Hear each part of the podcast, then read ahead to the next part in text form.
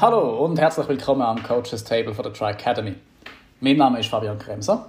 Und ich bin der Patrick Benz.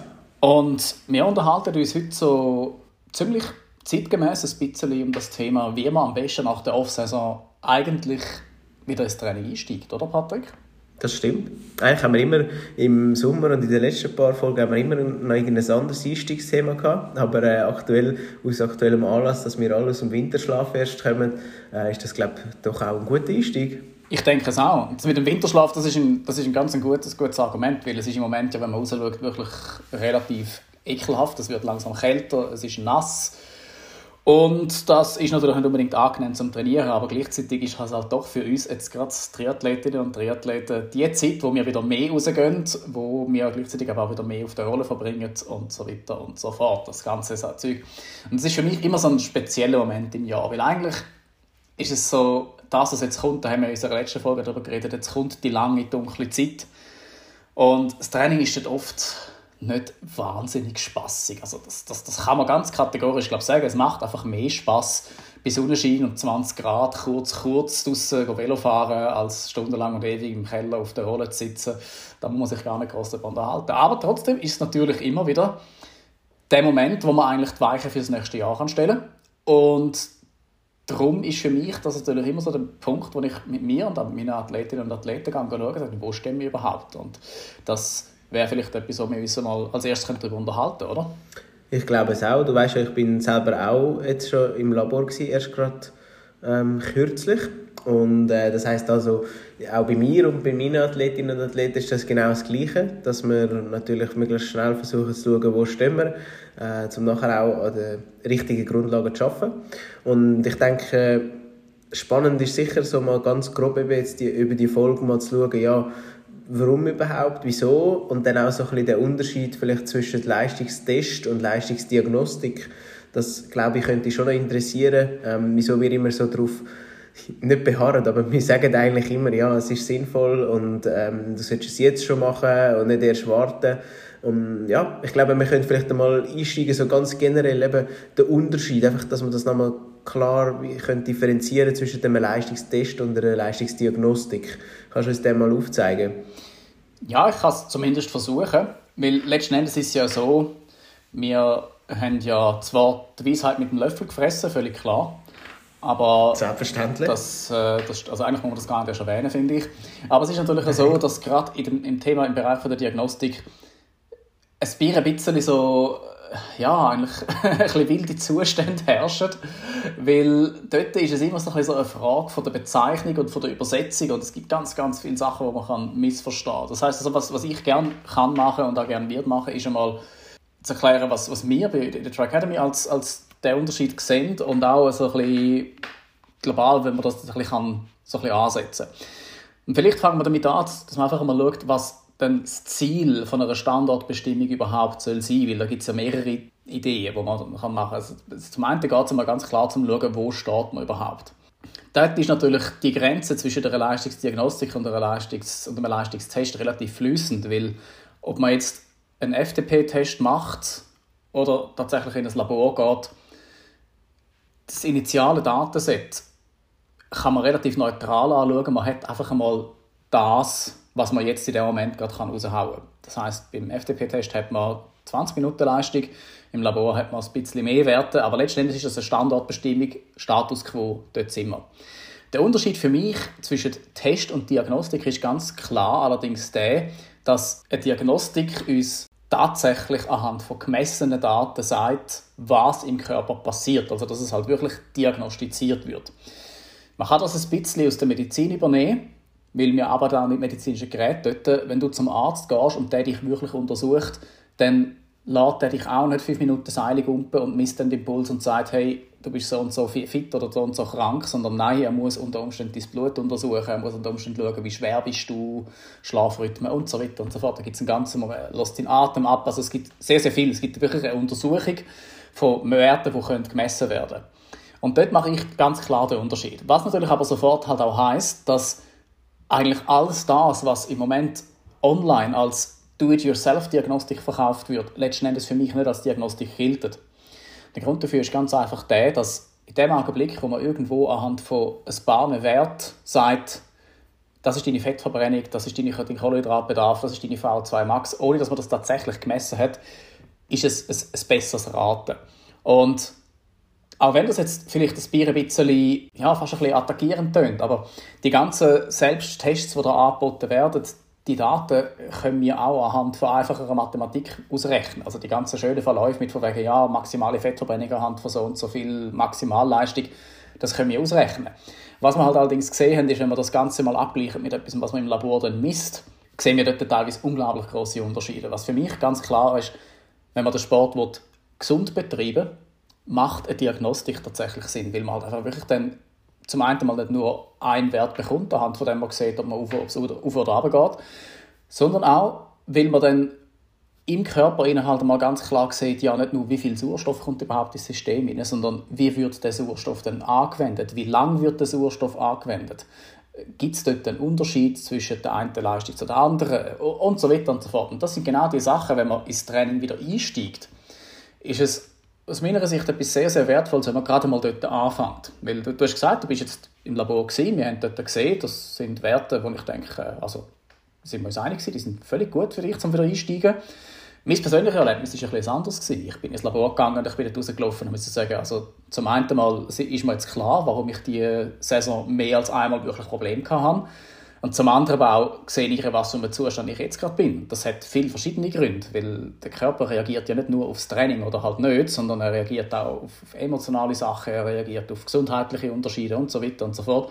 Und für mich ist das ganz, ganz klar. Das, was mir meine Muskeln sagen, hätte ich natürlich können ohne weiteres mit Daten trainieren, die ich bereits im Sommer hatte. Wenn ich jetzt aber gesehen was mein Stoffwechsel dabei macht, muss ich sagen, also für mich ist es ganz, ganz unumgänglich, dass ich jetzt die nächsten paar Wochen, Monate wirklich mal ganz gezielt auf das schaue, dass ich den Stoffwechsel kann stabilisieren kann, weil sonst wird meine nächste Saison eigentlich bereits jetzt beerdigt und das geht ganz, ganz schnell. Und dort würde ich sagen, vielleicht wenn du so Pinpoint hast, also der Sinn von einer Diagnostik respektive einer Standardbestimmung ist sicher der, dass man weiß, in welche Richtung das Training soll gehen und der Unterschied zwischen Test und Diagnostik ist halt immer der, eine Diagnostik kann uns im besten Fall einen Wert geben, wo man, also man kann einen messen, man kann einen Schwellenwert messen, wo FT, also nein, Entschuldigung, ich muss mich da jetzt nochmal korrigieren. Man kann einen Leistungswert messen. Man nennt das FTP, aber die, die funktionelle Leistung ist keine Schwellenleistung, sondern das ist ein Zeitwert über 20 Minuten und man kann die Herzfrequenz über das messen. Das, das kann man messen und anhand von diesen beiden Sachen kann man dann nachher sagen, gut, das ist im Moment die Kapazität, das ist möglich aber mehr weiß man nicht. Und auf der anderen Seite hat man halt tatsächlich wirklich Angaben zu, wie viel Fett verbrennt der Körper, wie viel Kohlenhydrat braucht der Körper, wie viel Sauerstoff wird aufgenommen, wie viel Sauerstoff wird verarbeitet, wo sind die verschiedenen Eckpunkte, die man kann ansetzen kann und so weiter und so fort. Also das eine gibt einem ein relativ kleines Fenster und das andere macht ziemlich ein breites Spektrum auf. Ja, spannend, deine Ausführungen zuzuhören. Ähm, ich denke eben, das, was du jetzt einmal kurz zusammengefasst hast, gefasst hast, ist sicher wichtig, eben, dass man das auch nochmal so ein bisschen rausstreicht. Man kann natürlich einen Leistungstest einsetzen, aber halt nur, um etwas zu messen oder einfach um mal einen Wert zu definieren, eben die Leistung, äh, aber nicht nachher das Wie oder auch, wie es im ganzen Körper funktioniert. Das hast du vorher sehr schön herausgestrichen. Das ist extrem individuell äh, und auch ganzheitlich anzuschauen. Und ich denke, das ist etwas, wo wirklich wichtig ist, dass man das ein bisschen mitnimmt als äh, Message. Ich glaube, es gibt aber doch auch noch ein, zwei Leistungstests, vielleicht, die sinnvoll sein können, aber da gehe ich dann eher ein bisschen weg vom Ausdauertest, also zum Beispiel Beweglichkeitstests, Schnelligkeitstests, Krafttests und so weiter. Das sind ja dann eigentlich auch Leistungstests, die wir machen ähm, in einer Vorbereitung oder auch zu einer Standortbestimmung. Und da kann es natürlich schon Sinn machen, dass man zum Beispiel mal einen Beweglichkeitstest macht und dann schließt man ja nicht jemanden an, Spiroergometrie an für das. Oder? Das ist äh, sicher auch klar zum so zu erwähnen. Ja, ja, natürlich. Und das soll ja auch nicht heißen, dass ein Leistungstest per se grundsätzlich schlecht ist. Also man kann das ja immer wieder im Training einbauen. Es gibt, wie du sagst, es gibt verschiedene Formen von Leistungstests und letzten Endes kann man als Leistungstest oder Standardbestimmung eigentlich ziemlich beliebig etwas definieren. Wichtig ist dort vor allem, dass es reproduzierbar ist. Also wenn man zum Beispiel sagt, wir wollen genau wissen, wie entwickelt sich unsere Leistung bei einer speziellen Herzfrequenz. einer der einfachsten Leistungstests ist schlicht und einfach, dass wir aufs Laufband gehen oder auch draußen, wobei draußen wir schon wieder das Wetter haben und das ist wieder unterschiedlich. Wir gehen aufs Laufband, laufen bei einer kontrollierten Herzfrequenz, geben wir uns vielleicht irgendwie eine Spatzung von 10 Schlägen und laufen dort äh, über eine zuvor definierte Zeit.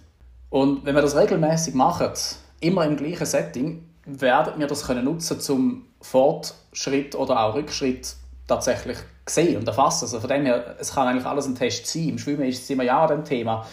Äh, dort, dort haben wir keine Möglichkeit, den Stoffwechsel darzustellen, weil er halt schlicht und einfach nicht wirklich relevant ist für das, was man im Schwimmen bisher gemacht hat. Also sind wir dort äh, an einem Punkt, weil auch der Test mehr oder weniger State of the Art ist, dass man dort nicht wahnsinnig reinkommen kann. Und das macht durchaus Sinn. Genau auch das, Beweglichkeit, einmal Kraft, Maximalkraft. Äh, nur schon mal zu fragen, wie viele Squats kann man denn zum Beispiel machen. Auch das ist ein Leistungstest. Und so Sachen herauszufinden, das ist natürlich selbstverständlich unglaublich wertvoll, auch immer wieder mal. Weil man hat irgendwo, immer irgendwo einen Eckpunkt, wo man kann sagen, daran sieht man, es geht vorwärts oder daran sieht man, es passiert jetzt eigentlich überhaupt nichts. Mhm. Ja, wir versuchen ja immer, unsere eigenen Stärken und Schwächen äh, oder die von unseren Athletinnen und Athleten äh, rauszuheben, damit wir wissen, an was dass man kann arbeiten kann. Und ähm, da hilft es natürlich extrem, wenn man eben Leistungstests oder auch, dann eben auch eine Diagnostik kann machen kann. Ähm, vielleicht noch, wenn wir ein bisschen konkreter auf die Leistungsdiagnostik zu sprechen kommen, gibt es verschiedene Methoden, die man kann einsetzen kann. Ähm, wir haben bei uns eine spezielle, die wir einsetzen. Was ist das und, und wie funktioniert das?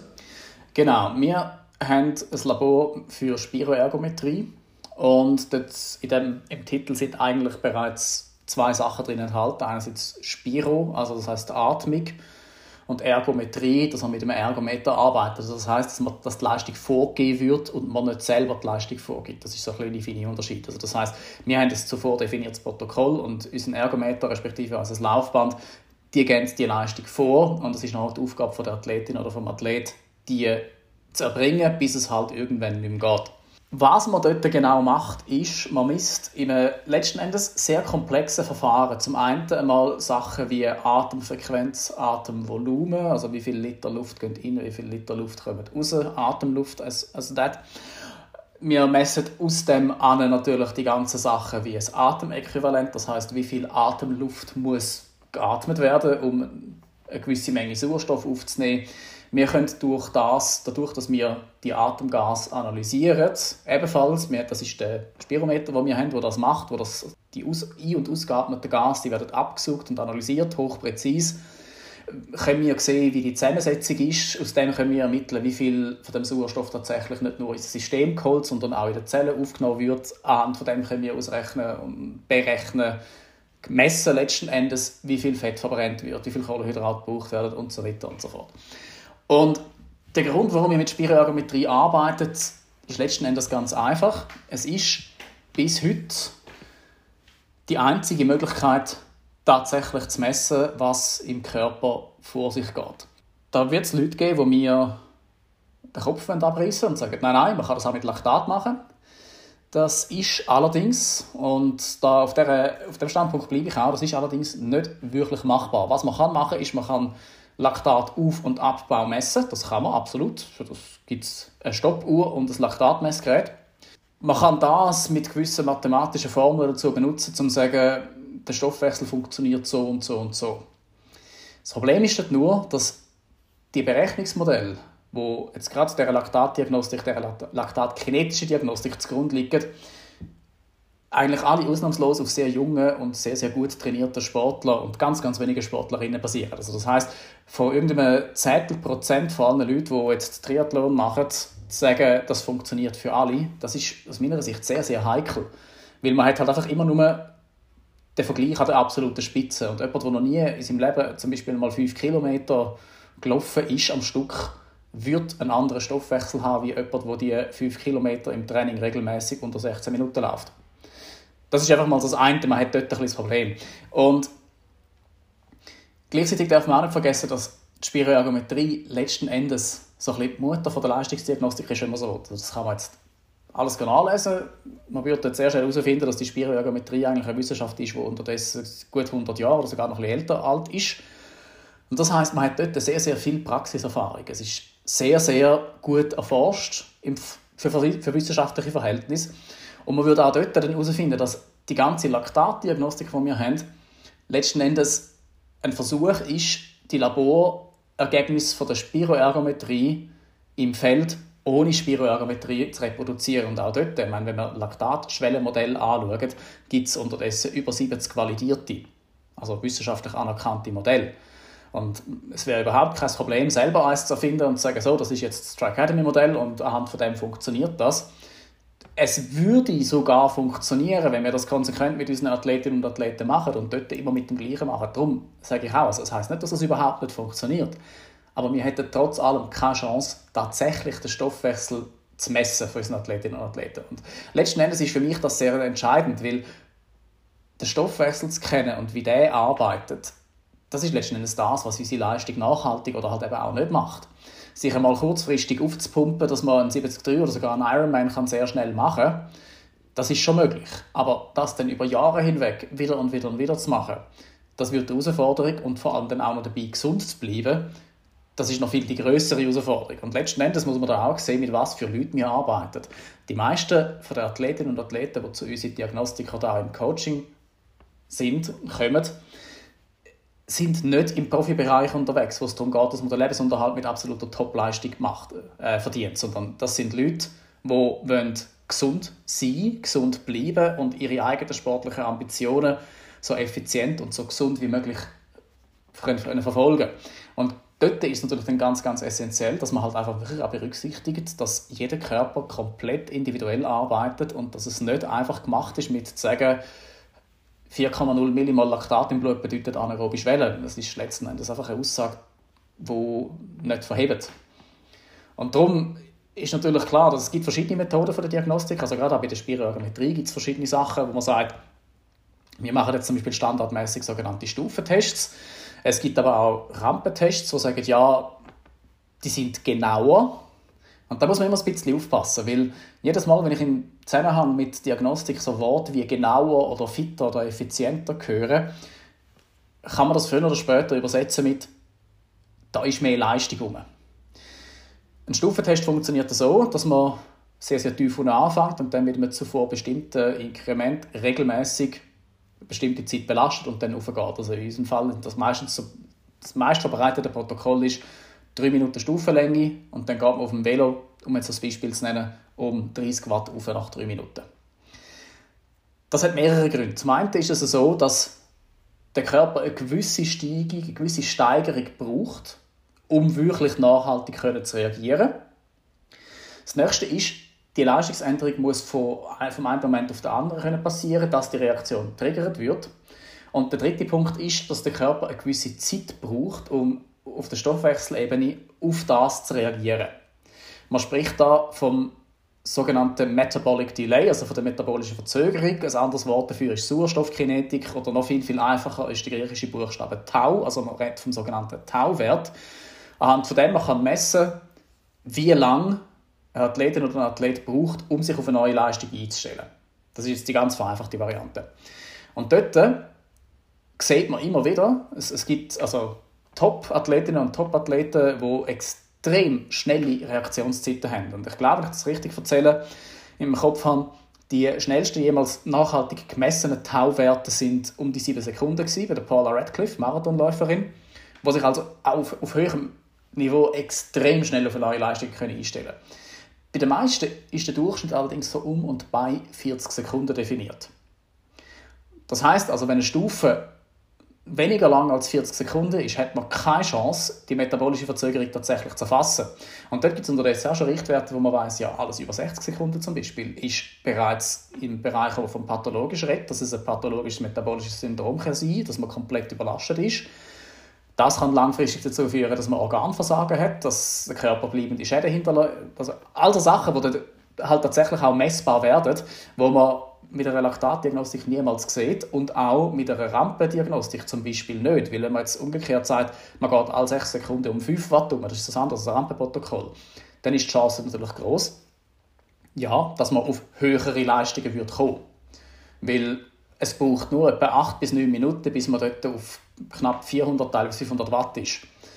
Und dann hat man zwar eine höhere Maximalleistung, was aber dadurch auch passiert ist, wenn jetzt zum Beispiel Fettoxidation ihren, ihren, ihr Maximum erreicht, ihren Peak erreicht, dann kann das passieren, dass durch die metabolische Verzögerung, die ja immer noch vor im Gang ist, das zu einem Zeitpunkt passiert, wo der Körper lang und breit eigentlich nicht mehr bereits dort ist. Das heißt, es verfälscht die Werte. Und natürlich, also aus einem geschäftlichen Sinn, also geschäftlichen Sichtspunkt, sind Rampentests um ein Vielfaches lukrativer, weil der Aufwand für einen Stufentest ist letzten Endes vom Material her der gleiche. Aber zeitlich kann man halt anstatt ein Test in anderthalb Stunden vier Tests in anderthalb Stunden machen, wenn man es gut anlegt. Also das ist natürlich etwas, ich wollte niemandem etwas unterstellen, versteht das bitte nicht falsch. Aber es macht nicht wahnsinnig viel Sinn, wenn man den Stoffwechsel wirklich messen und vor allem auch schauen wie es sich um die metabolische Verzögerung handelt, da, wenn man das alles so schnell wie möglich macht und so hoch wie möglich aufpusht. Und es macht tatsächlich Sinn, dass man dort schaut, was passiert im Körper in welcher Zeit. Weil letzten Endes auch für die Trainingsgestaltung ist es für mich jetzt noch als Coach relativ gut zu wissen, wenn ich sehe in einem Bereich, wo der Athlet sehr, sehr viel Sauerstoff umsetzen sollte, und er braucht aber einfach mehr als 60 Sekunden, bis der Körper überhaupt auf das reagiert, dann weiß ich schon von vornherein, in diesem Bereich sollte der sich im Moment überhaupt nicht bewegen, weil er ist schlicht und einfach aus irgendeinem Grund überlastet oder noch nicht so weit. Das heißt, es kann dann sein, dass man zuerst einmal die Basis muss besser ausbauen muss. Es kann sein, dass man zuerst einmal muss äh, mehr Kraft trainieren oder und so weiter und so fort. Aber er sollte auf gar keinen Fall in diesem Bereich irgendwie lange Intervall fahren oder auch kurze Intervall, weil es passiert überhaupt nicht. Und das ist halt mit der Spielorgometrie wirklich bis dato excuse, die einzige tatsächliche Möglichkeit, das zu messen. Und alles andere kann uns gewisse Schwellenwerte geben es kann sich sogar relativ näher an das antasten, was von der aus kommt. Es ist ja nicht so, dass das alles aus dem, aus dem Nichts kommt, sondern das kommt ja alles von irgendwoher. Aber wenn man es wirklich wissen will, ist das halt bis dato noch der, der einzige gangbare Punkt. Und ja, es gibt Laktatstufentests, auch dort, man kann das machen. Wir haben das auch in unserem Angebot. Wer das bei uns schon mal gebucht hat, wird wissen, dass ich dann nachher auch sehr transparent bin und sage, wir können das machen, aber der Mehrwert aus dem wird sich nicht wirklich ergeben, da sind wir auch ehrlich. Aber wir bieten das natürlich an, wir können das machen. Wenn das jemand wissen will, spannend kann es sein. Und von dem her, ja, also Fabian seine, Fabian seine Aussage ist einmal, der Test ist einfach ein bisschen teurer, aber er bringt dir nicht mehr. Mach ihn bitte nicht. Letztendlich so. ist das eigentlich, er schneidet ja unser eigenes Fleisch, ja. da hast du absolut recht. Ich sage, ja, genau. mach, mach das Buch, das Laktat dazu. Gebt uns das Geld. genau, ich weiss, ich weiß gar noch nicht genau, wie ich die Kurve wieder bekomme nachher, aber ähm, dann zum irgendwie reinschieben, das muss man vielleicht schon wissen, oder? Wir haben x Diskussionen gehabt, ähm, zwischen uns einmal und wo ich dann gesagt habe, ja weißt, von mir, das rechnet sich nicht, das lohnt sich nicht und du bist wieder gekommen mit der Qualität und hast das wirklich auch ähm, aus meiner Sicht sehr, sehr gut und auch klar rausgestrichen, den Mehrwert, den man hat, oder? Also eben für uns, und ich komme wieder auf das, für uns ist immer das Individuelle, das Ganzheitliche, die Gesundheit, die uns im, im Fokus steht. Ähm, und ich glaube, das hast du jetzt in den letzten Ausführungen wirklich nochmal sehr klar gemacht. Es geht uns eigentlich nie darum, dass wir sagen, etwas, jetzt irgendein Laktatstufentest oder was auch immer, ähm, ist schlecht oder dürfen wir gar nicht machen. Aber wir sagen einfach, wenn ihr etwas macht und wenn ihr in eure Gesundheit investiert, dann macht das, weil das ist das Beste. Also, wie es der Fabian jetzt vorher aufgezeigt hat, oder? Ähm, und die Diskussion haben wir x-mal auch und geführt und eben haben wir gesagt, ja, geht halt länger der Test, aber das ist so es wert, weil wir wollen eigentlich nur in die gute Gesundheit investieren äh, und wollen nicht etwas machen, wo wir sagen, ja, wir wüssten, es gibt aber noch ein bisschen etwas Besseres und, und darum können wir wirklich gut dahinter stehen und sagen, das ist das Beste. Äh, und vielleicht auch noch zum Anfügen, oder? Für viele war einmal auch nicht klar gewesen, wenn sie ins Labor kommen, haben sie gedacht, ja, jetzt äh, auf dem Velo, jetzt lege ich da einen mega krassen Wert an, oder? Also eben im Sinne von einer maximalen Leistung, wie du gesagt hast, 400 Watt, 500 Watt, was auch immer, oder? Aber das funktioniert eben nicht, wie, es Fabian vorher erklärt hat. Und ich glaube, das ist einmal schon wichtig, dass man das rausstreicht und äh, nicht das Gefühl hat, man kommt jetzt ins Labor und das Ziel ist, einen möglichst hohen Maximalwert zu erreichen, oder? Das, denke ich, das treffen wir doch auch ab und zu so an, oder? Ja, ja, absolut. Und das ist natürlich auch etwas, wo klar, wo, wo uns alle auch ein bisschen antreibt, das geht mir nicht anders, ich kenne jetzt meine Daten über lange, lange Zeit, ich mache den Sport seit langer Zeit, ich bin immer wieder mit diagnostischen Untersuchungen unterwegs gewesen, auch früher schon. Und das ist natürlich schon die Idee, dass man eigentlich ganz gerne sehen dass die eine Zahl immer nur aufgeht. Aber gerade jetzt in der Off-Saison wissen wir das ja, es, es ist gar nicht gut, wenn der Körper immer nur genau gleich leistungsfähig bleibt. Das, der, der muss sich zwischendurch mal in die eine und in die andere Richtung entwickeln. Das muss nicht schlecht sein. Und dort hilft es natürlich genau, wenn man wirklich den Stoffwechsel, das metabolische Profil anschaut, wo wir ja 16 und noch mehr Wert haben, um die Leistungsfähigkeit darzustellen. Dann sieht man unter Umständen, dass auch in einer Off-Saison unter Umständen die Form, ja, also das, was man aus der Muskel, die Maximalleistung, die ist vielleicht ein bisschen zurückgegangen, aber eine andere Leistung ist unter Umständen sogar gestiegen, dadurch, dass man besser erholt ist. Wohingegen, wenn man halt nicht mehr nur einen einzelnen, einzelnen Wert hat, sagt das jetzt eben eine funktionelle Leistung oder sagt das ein Laktatwert an einer bestimmten Leistung, hat man einfach immer nur die Leistung an dem Punkt, wo entweder rauf oder runter geht. Und wenn wir jetzt zum Beispiel die funktionelle Leistung nehmen und die geht rauf, hat man das Gefühl, man hat gut trainiert. Wenn sie runtergeht, hat man das Gefühl, man hat schlecht trainiert. In jedem Fall ist der Schluss, den man daraus zieht, das nächste Training muss mehr und härter werden. Und wir wissen beide ja, dass das unter Umständen gar nicht der Fall ist. In dem Moment, wo man dann halt einfach andere Sachen sieht, sieht man, ja, nein, womöglich muss in den nächsten drei Wochen nicht einmal gelaufen werden, sondern dreimal pro Woche eine Stunde spaziert und dann wird der Stoffwechsel darauf reagieren. Aber wenn man das nicht weiß, kommt man ja gar nicht auf die Idee, oder? Weil wir sehen das ja immer wieder. Wir stürzen uns immer ganz gerne auf die Einheiten, die uns in Anführungszeichen Spaß machen. Also das heißt, Intervalltrainings fallen relativ selten aus in den, in den Trainingsplänen. Lange Durchläufe fallen auch relativ selten aus. Intensive Radeinheiten fallen auch, fallen auch relativ selten aus. Was ausfällt, sind Krafttrainings, was ausfällt, sind Beweglichkeitssessions, was ausfällt, sind Stretchings, was ausfällt, sind Schwimmeinheiten, wo es um Beweglichkeit und um Koordination geht. Weil wir sind so dermaßen auf den letzten Endes pure Leistungsoutput fixiert, auch in jedem Training, dass wir gerne mal außer Acht lassen, dass unser Körper auch in der Lage muss sein, irgendwo die Leistung überhaupt zu bringen. Und das ist ja am Schluss das, letzten Endes, wenn du ein Auto, um das Beispiel zu nennen, wenn du ein Auto willst, auf seiner maximalen Leistung performen lassen, ein Formel 1, ein Formel 1 Auto, dort stehen Stunden und Stunden und Stunden davor, wo das um den gleichen Track gefahren wird, bis die richtigen Reifen für exakt den Kurs drauf sind, bis das Benzin richtig eingestellt, die Einspritzpumpe, der Motor richtig geölt. Es ist eine Vielzahl an Sachen, die darin fließen, dass an dem einen Tag nachher das Auto am besten läuft. Und auch wenn es ein bisschen ein emotionsloses Beispiel ist, für uns ist das ja letzten Endes genau gleich. Wir, wir, wir können nicht die ganze Zeit performen, sondern wir müssen irgendwie an diesen Punkt herkommen. Um da den Bogen wieder ein bisschen zurück zu unserem Thema zu machen. Gerade jetzt im Winter, Herbst, wo es kalt wird, ist die beste Gelegenheit, um genau diese Sachen richtig auszuarbeiten. Weil jetzt geht niemand raus und läuft im Training einen Halbmarathon in einer Stunde 15. Da sind wir im Moment einfach nicht in der Lage dazu. Es ist zu kalt, es ist zu nass, der Wind kommt. Also es gibt so viele Sachen, die wirklich dagegen sprechen. Ausnahmen selbstverständlich, wo die Regeln bestätigen, sind immer umeinander, aber grundsätzlich ist das doch so etwas, das wird nicht passieren.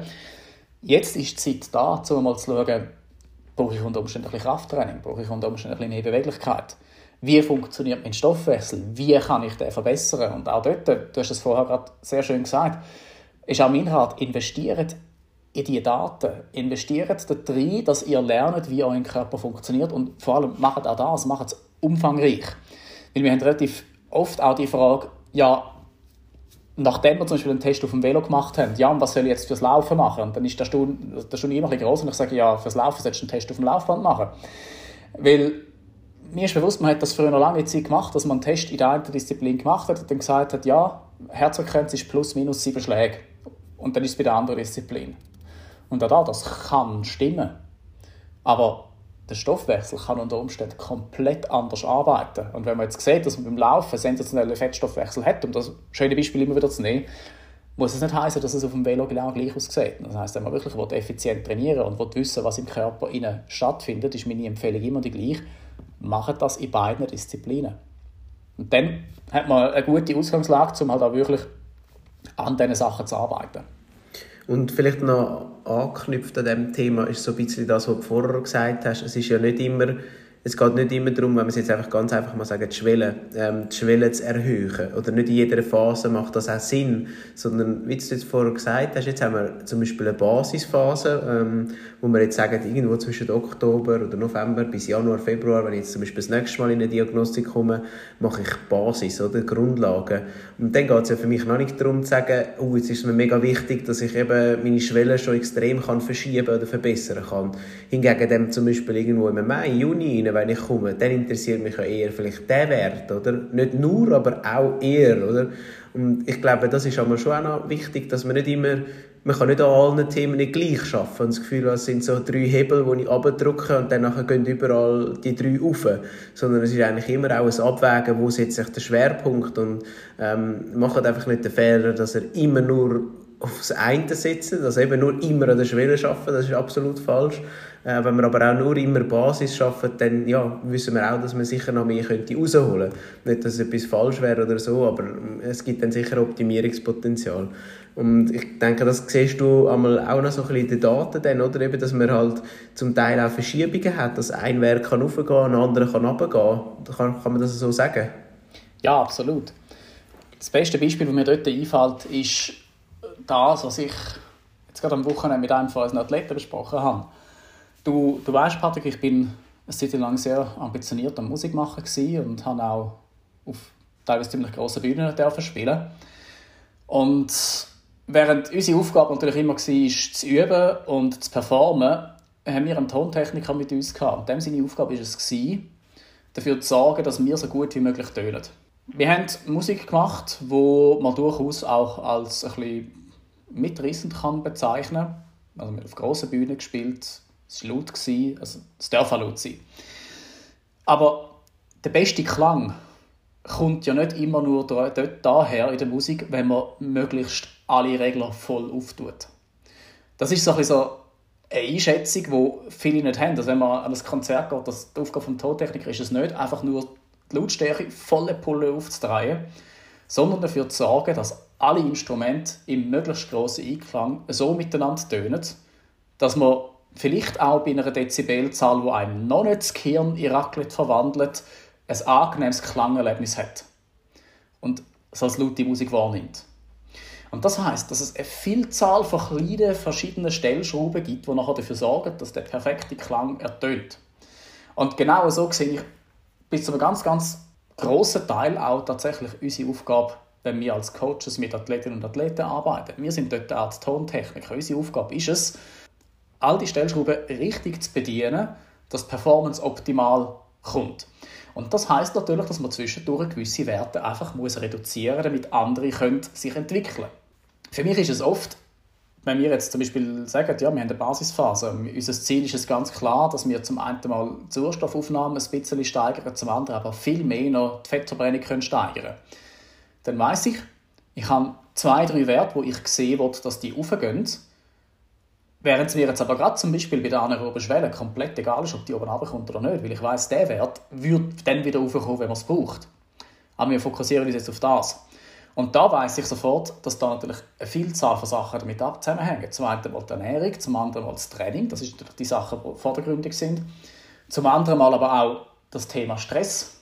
Und etwas kann man jetzt, wenn man es kann, pauschal sagen, ziemlich allgemein behaupten, dass wenig auf die Fettverbrennung so negativ wirkt wie Stress. Und wenn man jetzt sieht, ja, die Athletin oder der Athlet hat ein extrem stressiges Alltagsleben, dann ist ein grosses Trainingsvolumen unter Umständen nicht der Weg, der dazu führt, dass der Stress weniger wird und dass der Körper sich kann metabolisch entwickeln kann. Dann heißt es unter Umständen ganz einfach, dass wir als allererstes mal schauen, wo bringen wir den Stress weg und wo setzen wir dann noch mit ganz, ganz wenig Training an, wo das noch unterstützt. Und für viele ist das dann als erstes Mal ein ein Schock, wenn es auf einmal heisst, ja, man hätte zwar vielleicht 15 Stunden fürs Training Zeit pro Woche, aber unter Umständen langen einfach auch drei. Und mit diesen drei Stunden holt man viel, viel mehr raus, als mit diesen 15 jemals möglich wäre. Aber um das zu wissen, braucht man halt einfach effektiv, ich sage jetzt, die 16 verschiedenen Werte von dem metabolischen Profil, dass man auch kann sehen kann. Weil eins ist klar, eine FDP wird man in dieser Zeit garantiert nicht erhöhen. Also hat man je nachdem, nach was für einem Verfahren das man arbeitet, nachher das Gefühl, man macht nur Rückschritt. Und ich denke, das ist gerade jetzt in der dunklen Jahreszeit ein, ein richtig großes Thema, dass man halt schaut, dass man sich dort etwas festheben kann, dass man nicht irgendwie demotiviert wird, weil ja, also wenn jetzt da irgendwie ein Wind mit 20 km/h mir waagerecht ins Gesicht weht, dann laufe ich halt auch nicht so schnell, wie, wie ich es vorher erwähnt habe, im Sommer bei 20 Grad. Ja, ich, ich denke, eben, du hast jetzt mega gut können ausführen dass glaube, Diagnostik absolut Sinn macht. Ähm, ich würde gerne noch so ein bisschen den Aspekt mit einbeziehen, wie regelmäßig. Eine Diagnostik kostet etwas, das ist klar. Wir haben das Gefühl, dass jeder Franken das wert ist. Es sind knapp 300 bei uns. Ähm, man hat aber auch natürlich, wenn man athletisch bei uns haben wir spezielle Konditionen oder sogar im Jahrescoaching schenken wir eine dazu. Äh, ich denke, das zeigt auch nochmal, eben, wie wichtig dass uns die Gesundheit auch ist von unseren Athleten, auch langfristig, wo du dazu auch mehrfach aufgezeigt hast. Ähm, wie, wie regelmäßig würdest du empfehlen, eine Leistungsdiagnostik zu machen? Ja, da sind wir jetzt wieder bei dem schönen einzigen pauschalen Satz. Das kommt ganz drauf an. Der liest man relativ viel bei dir, gell? Das ist so. Das ist ich weiss, der kommt bei mir immer wieder vor. Das ist so. Das ist die einzige, die einzige allgemeingültige Antwort, weil in den meisten Fällen ist es halt wirklich individuell. Aber es gibt so genau. Faustregeln, da hast du natürlich recht. Und das eine ist halt das, wenn man zielgerichtet und strukturiert arbeitet, dann kann man davon ausgehen, dass so nach 10 Wochen sich der Stoffwechsel wird adaptiert und verändert hat. Also das heißt, so nach all 10 bis 12 Wochen macht Sinn. Und dann kommt immer noch dazu, je nachdem, wie ambitioniert das man ist. Aber was halt einfach wirklich sehr, sehr kritisch ist, ist die Idee, ich mache einmal im Jahr eine Diagnostik und trainiere jetzt für den Rest des Jahres mit diesen Zahlen. Weil wenn man das strukturiert macht und man fängt im Dezember an, dann ist die Chance sehr, sehr groß, dass bereits im März der Stoffwechsel komplett anders arbeitet. Und wenn man dann auf dieser Basis ins Rennen hineingeht, kann das sein, dass man einfach in keinem einzigen Wettkampf die Leistung abrufen können, die man will. Schlicht und einfach, weil man die Idee hat, dass der Körper anders arbeitet, als es tatsächlich tut. Also von dem her wäre auch dort meine Empfehlung, äh, bevor ihr jedes Jahr in neue Laufräder oder neue Anzug oder neue Helm, ja, wobei bei der Helm ist etwas anderes, Sicherheit geht vor, aber sagen wir jetzt mal, die Sachen, wo halt, also ein Laufrad, das, das hebt unter Umständen ohne weiteres 5, 6 Jahre, wenn man nicht umruht wie nochmal etwas. Bevor dass man dort andauernd ins neueste Equipment investiert, wäre meine Empfehlung, investiert mal in euch. Nehmt das mit ins Budget auf für eure Planung und arbeitet dann auch nach diesen Sachen und ihr werdet sehen, ihr holt damit um ein Vielfaches mehr raus, als wenn ihr jetzt das neueste Rad von irgendeinem Hersteller habt, wo jetzt euch verspricht, dass ihr noch ein halbes Watt mehr spart. Meine Empfehlung wäre da, bringt gescheiter euren Körper an einen Punkt, wo ihr 10 Watt mehr könnt leisten könnt, anstatt dass ihr versucht, noch etwas im Equipment zu sparen. Aber das ist meine Meinung. Und ich verurteile niemanden, der sagt, er will das nicht. Das muss man einfach auch ganz klar festhalten. Wir sind da nicht so, dass wir sagen, alles andere ist schlecht und wir sind die Einzigen, die es wissen. Das habe ich das Gefühl, muss man manchmal ein bisschen unterstreichen. Ja, also ich, ich glaube, das, was du vorher gesagt hast, mit diesen 10 bis 12 Wochen unterstütze ich sehr. Ähm, das ist auch wirklich etwas, nicht, wo man muss sagen ist nur für Elite- oder Profiathleten so, sondern wenn man es wirklich ganz konkret anschaut, dann kann das sein Anfang November, also jetzt beispielsweise nach der Off-Season, oder, startet man, äh, macht eine Diagnostik. Danach kann man im Februar, wenn man e-, eben, eben nach etwa zwölf Wochen erste gute Basis oder Grundlage mal geleitet hat, ähm, kann dann Anfang Mai nochmal in eine Diagnostik gehen, um so ein bisschen für den Feinschliff dann für den ersten grosse Highlight, nehmen wir mal Rappi oder ähm, Thun zum Beispiel.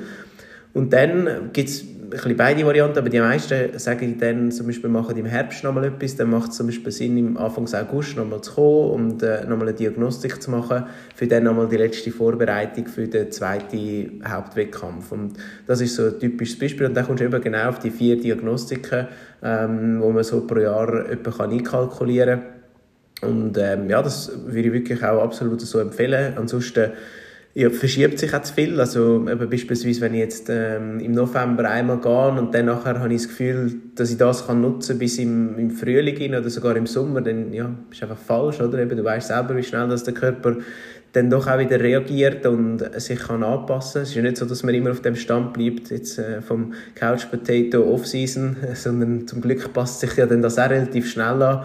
Äh, und deshalb macht das wirklich Sinn, so, wenn man da relativ in einer es ist nicht eine höhere Kadenz, aber wenn man wirklich die Regelmäßigkeit beibehaltet, und dann glaube ich, macht das absolut Sinn.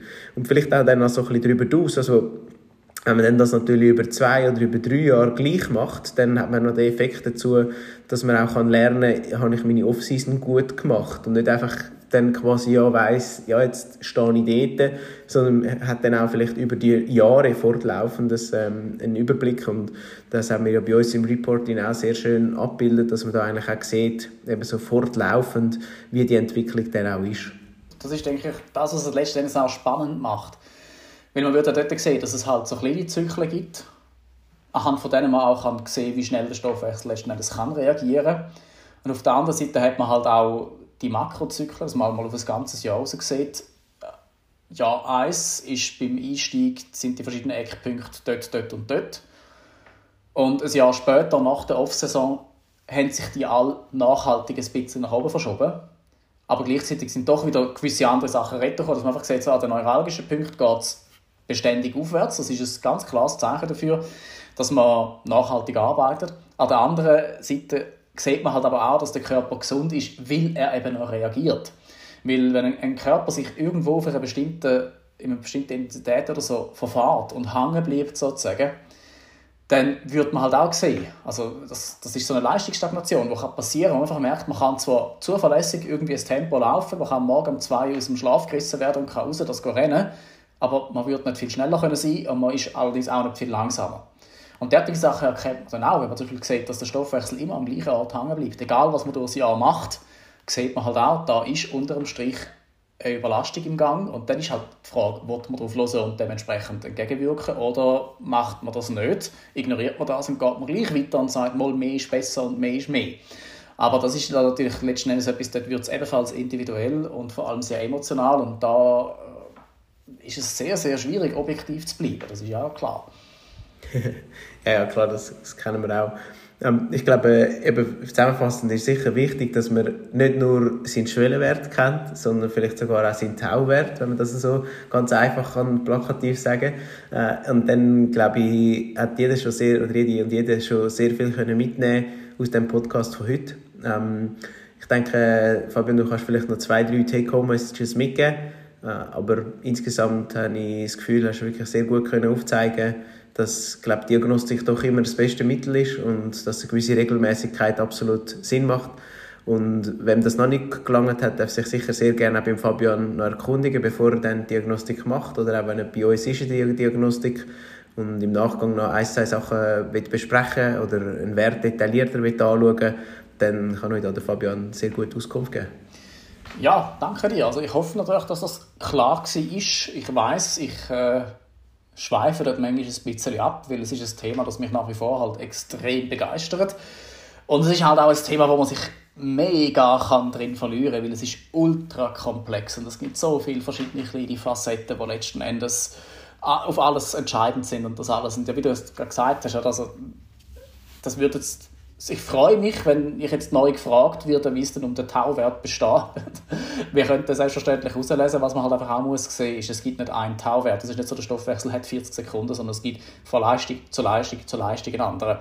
Und das muss man vielleicht auch voranschicken, es kann teilweise ein bisschen entmutigend sein, wenn man sich jetzt zum Beispiel gewohnt ist, dass man, ich sage jetzt mal, die, die, die berühmt-berüchtigte Intervall 30 Sekunden Belastung, 30 Sekunden Entlastung, äh, wenn man jetzt sieht, dass man in den Bereichen, wo man die normalerweise fährt, einen Tauwert hat, der über 75 Sekunden sind oder so, dann wäre das ganz klar ein riesengroßes Alarm. Also die nächsten Monate solltest du dich weit von diesen Leistungen entfernt bewegen und auf gar keinen Fall derartige Intervall machen.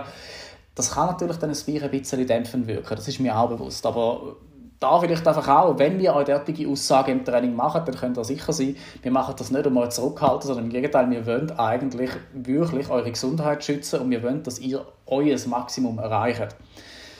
Ganz allgemein, Takeaways, Zusammenfassungen, investiert in die Daten, lernt euren Körper kennen. Das ist meine, mein, mein bester Rat und das muss nicht bei uns sein. Es gibt andere Labore, die das wunderbar machen. Wir freuen uns, wenn ihr zu uns kommt, aber es gibt natürlich auch andere, die das machen. Nur sind euch bewusst, schaut vielleicht, dass ihr einen Stufentest bekommt, der wirklich genug lang belastet, dass, es wirklich, dass man sich Zeit nimmt dafür, dass man sich wirklich Zeit nimmt, das auch mit euch anzuschauen und dass ihr halt auch wirklich dann ganz, ganz klar seht, wie arbeitet der Stoffwechsel überhaupt. Und die ganzen Sachen, gerade beim Einstieg, Saisoneinstieg, anaerobe Schwelle und so weiter und so fort, die Sachen sind schön, wenn die hoch sind, aber sind da immer bewusst, jetzt geht der Winter los. Wenn die jetzt auf Werte sind, die sie im Sommer haben wollen, habt ihr früher oder später ein Problem, weil es, es wird irgendwann nicht mehr skalierbar sein. Darum lasst auch da lasst euch Zeit, seid nett mit euch selber, geht mit euch selber das Bier ein bisschen ja, nachsichtig um, pusht euch nicht so stark und lernt vor allem euren Körper kennen. Es ist nämlich ein ganz faszinierendes Gerät, wenn man das so will. Und lernt das kennen, lernt es zu bedienen und ihr werdet sehen, das bringt euch an Orte, wo ihr ja, letzten Endes im Moment noch davon. Super, danke vielmals Fabian für deine Ausführungen. Spannendes Gespräch. Ähm, ich verabschiede mich an dieser Stelle. Danke vielmals, dass ihr zugelassen habt und bis zum nächsten Mal. Tschüss zusammen. Und ich muss da abschließend noch sagen, das ist das netteste «Heb jetzt die Klappe», die ich jemals bekommen habe, Patrick. Nein, aber man muss ab und zu einfach einmal wieder den Bogen finden. Ähm, weil sonst müsst ihr einfach wissen, werden unsere Podcasts mindestens drei bis viermal so lang. Und wenn Exakt. ich nicht immer den Schuh wieder reinheben dann hätten wir morgen auch noch, wären wir immer noch am Aufnehmen. Aber das ist ja das Coole. Ich meine, wenn ihr etwas wollt wissen wollt, ähm, kommt ins Labor, macht die Diagnostik beim Fabian und dann äh, wird er euch alles sehr genau erklären. Und das finde ich wirklich auch, dürfen wir nochmal positiv herausstreichen. Das ist wirklich ähm, ja, ein USP von Fabian und ähm, nutzt den auch, wenn ihr das wirklich mal im Labor seid. also in dem Sinne, tschüss zusammen. ich danke dir vielmals. Und ich danke euch fürs Zuhören. Und in dem Fall bis entweder nächste Woche hier am Podcast, am Tisch oder im Labor. Ich freue mich auf beides. Ciao zusammen.